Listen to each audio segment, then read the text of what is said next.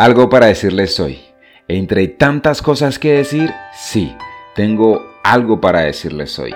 Soy B. Jones y les doy la bienvenida a un nuevo capítulo y continuamos hablando de las promesas de Dios.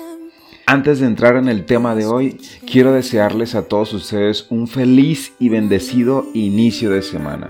Que sea Dios dándoles sabiduría para que tomen las mejores decisiones. Y la pregunta de hoy, ¿cómo hacer realidad las promesas de Dios en nuestras vidas? Ya les he hablado de las gloriosas y preciosas promesas de Dios.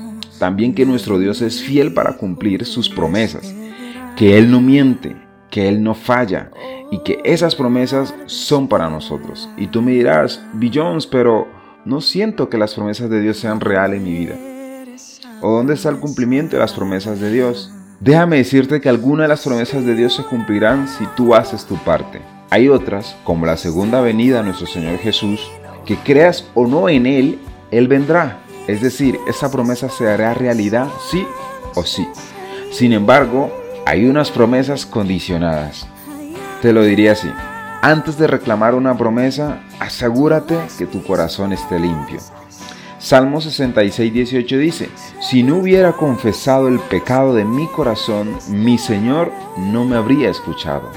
Si tienes pecados que no les has confesado al Señor, habla con Él, arrepiéntete y pídele que te perdone y te limpie, que Él lo hará.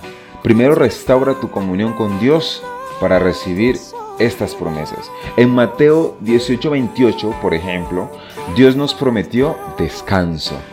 Pero para recibir este descanso debemos acudir a Él. Venid a mí, dice el Señor.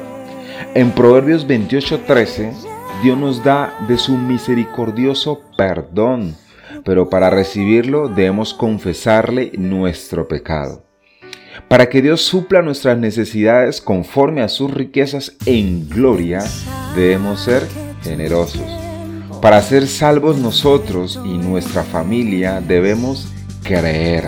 Para que Dios cumpla las peticiones de nuestro corazón, debemos deleitarnos en Él.